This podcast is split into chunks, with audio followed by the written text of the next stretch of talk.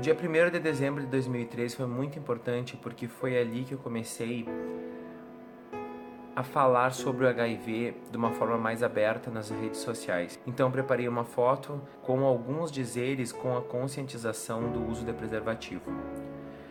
E com vários textos uh, em anexo à imagem falando sobre é, o HIV, é, sobre a importância do preservativo, etc.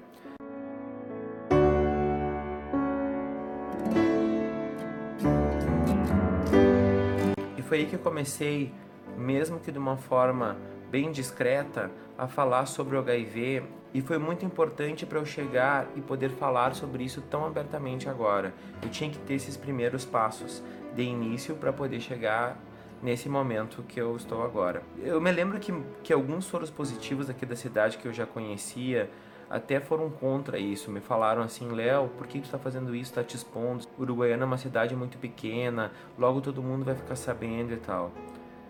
Eu sempre soube que no momento todo mundo ia ficar sabendo, não tem como numa cidade pequena. Essas pessoas que chegaram para mim, eu já sabia que elas eram soro positivo no mesmo momento que elas foram apresentadas para mim. Foi só elas virarem as costas. Por que, que comigo seria diferente? É óbvio que seria assim também.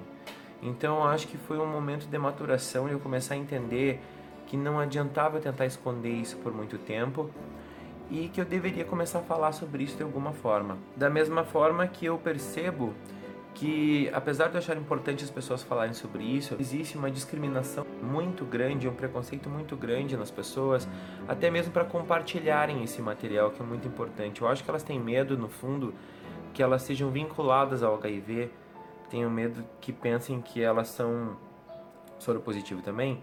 Então elas acabam curtindo as imagens, os vídeos e tudo, só que elas não compartilham. E no fim essa, essa mensagem não é passada adiante o que seria muito interessante se acontecesse, né? Mas isso é uma coisa que se muda aos poucos, eu tenho consciência disso. Nesse mesmo ano, um pouquinho adiante, eu tive as minhas primeiras festas de fim de ano como soro positivo, o Natal e o Ano Novo.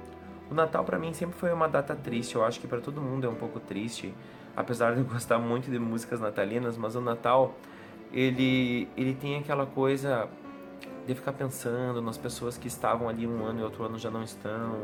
É, o que fez durante o ano e todas essas coisas assim que faz ficar um pouco mais pensativo. Então aquele ano especificamente, 2013, que fazia nem um mês que eu tinha começado o medicamento, que eu ainda estava sob o efeito muito forte é, do medicamento quando eu tomava, então aquele ano foi muito, muito, muito, muito pesado para mim. Uma que eu não consegui durar muito mais que a meia-noite, né? Logo depois eu tive que dormir eu não consegui resistir muito tempo, por causa, justamente por causa do medicamento.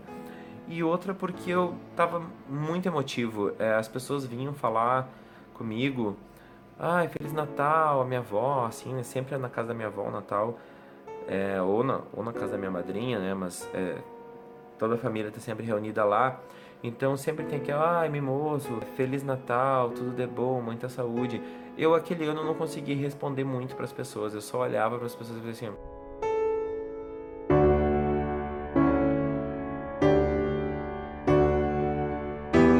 Porque se eu fosse falar qualquer coisa que eu tentasse, eu ia desabar num choro que eu não ia conseguir parar nunca mais. E foi o que aconteceu quando eu abracei a minha mãe.